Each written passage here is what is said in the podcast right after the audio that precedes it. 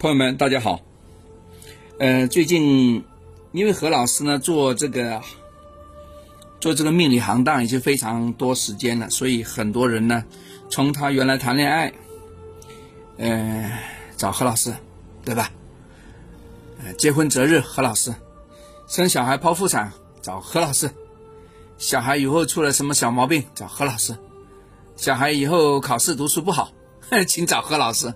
啊，赶快布一个文昌局啊，对吧？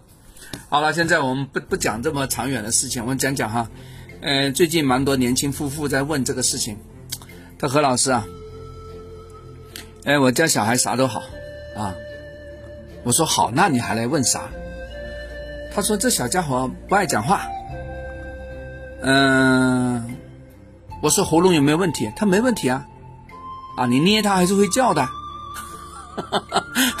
会哭会喊的，可是跟他一起出生的这个同小院的朋友们，同个小区的朋友们都会说话了。我家小家伙他不说话呀，是不是有毛病啊？他讲的非常直接，我不知道他配偶有没有在旁边啊，肯定要把他臭骂一顿啊！什么有问题啊？是吧？后来我看了一下他的资料，我发现有个问题，啥问题哈？嗯，第一个，他还没上运，没有上运的话呢，也就是说没有一个大运的五行作为支撑啊，也就是说他还是在摇摆当中，啊，他看人呢，他的瞳孔的聚焦跟别人不一样，啊，有一些鬼机灵的呢，一下就认人了，对吧？他小孩不认人，不认生，谁抱都可以，对吧？反应好像有点迟钝哦，啊，这个 CPU 可能不是八八八的，可能是八七零的，对吧？要么这以前的这个这个，骁通骁高通骁龙的八二幺八二零的是吧？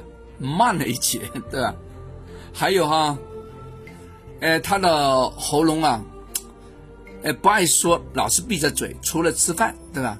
那会不会有问题啊？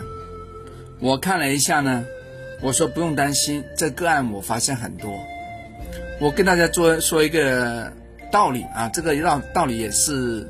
我的其他的朋友们说的啊，包括我师父的这么说啊，是越早说话的小孩啊越穷啊，也就是说在说话技巧上、说话能力上啊，太早拥有的话呢，就赶得太急了，长得太快了，一下子把他的光芒哎给发挥用光了啊，也说早早的呱啦呱啦叫的小孩其实比较穷。